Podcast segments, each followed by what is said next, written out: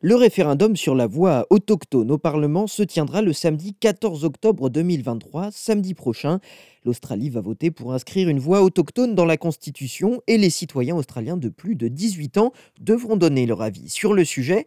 Alors on s'est rendu dans la rue pour demander aux Australiens et aux membres de la communauté francophone ce qu'ils pensent de ce référendum, quelles sont leurs questions et qu'est-ce qui va leur permettre de faire leur choix.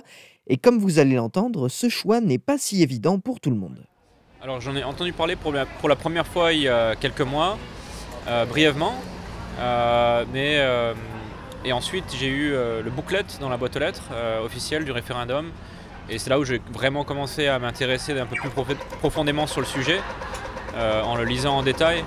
J'ai reçu des informations à travers les médias, à travers les différents sites internet. Donc moi je me positionne euh, plutôt du côté du, oui, euh, je trouve que c'est une fantastique opportunité pour, euh, pour la communauté aborigène d'avoir plus de pouvoir de parole et ainsi modifier la constitution. J'ai pu, pu voir les arguments du oui et, et aussi du non.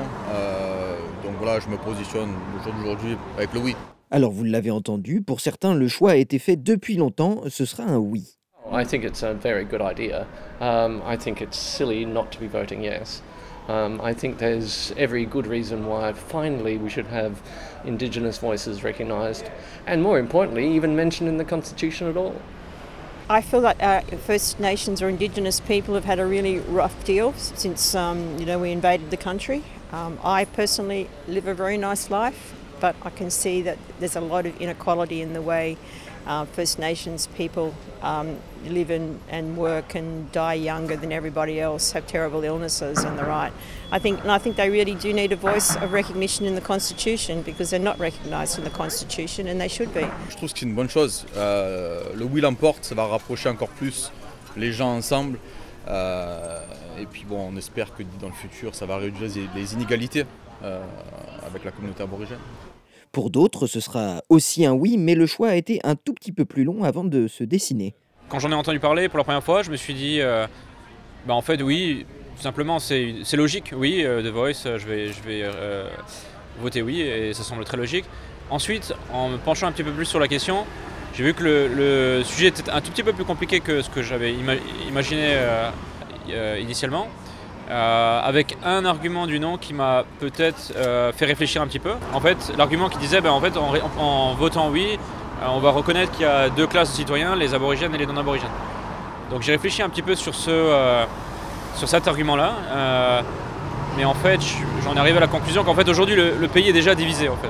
Et donc, en fait, comme le pays est déjà divisé, en fait, je pense que The Voice, ça permettrait, en répondant oui, donc en votant oui, ça permettrait de justement euh, euh, aller vers cette réconciliation avec euh, la population aborigène et je pense qu'il mériterait d'être plus considéré dans le débat public. Pour d'autres personnes interrogées, le référendum manque de clarté et on ne veut pas voir le oui l'emporter. We haven't really had a lot of explanation from our prime minister about why we're voting. It's all to do with the Aboriginal people and they have access to a lot of things, so I'm not really sure. I just think that um, Aboriginals do get a lot of preference within Australia. Uh, I'm European, so I have a, a different interest in what happens, and I just think that we should all be inclusive. Parmi les différentes personnes rencontrées, on regrette aussi l'absence d'un véritable débat entre les deux camps et des informations lancées parfois à tout va, de manière imprécise, voire des informations erronées. Uh, I think the worst thing about the campaign was there was no obligation to have the truth in the actual campaign leaflets. So you could write anything from either campaign could write whatever they wanted to say, whether that's truthful or not.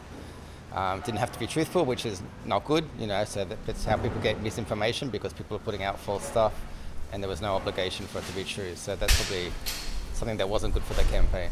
Il y a différentes sources d'information de la part du oui ou du non qui sont qui peuvent prêter ta confusion en fait. Euh, vous faites des arguments mis en avant, surtout je, enfin, je vois du côté du non. On va dire que ce vote aurait pu être organisé euh, d'une autre manière, plus anticipé, euh, peut-être donner quelques, quelques, mois en plus pour les gens s'informer et puis, et puis avoir aussi un, vrai débat. je trouve au sein des deux camps.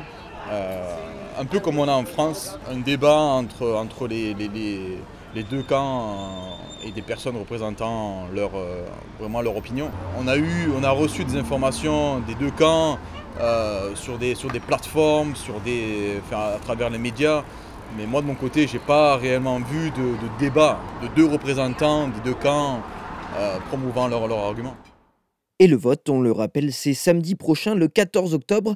Il est également possible de voter de manière anticipée.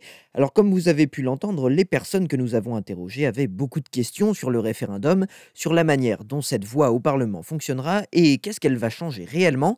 Avec SBS, on vous donne toutes les informations nécessaires dans différentes langues, alors rendez-vous sur sbs.com.au slash voice référendum.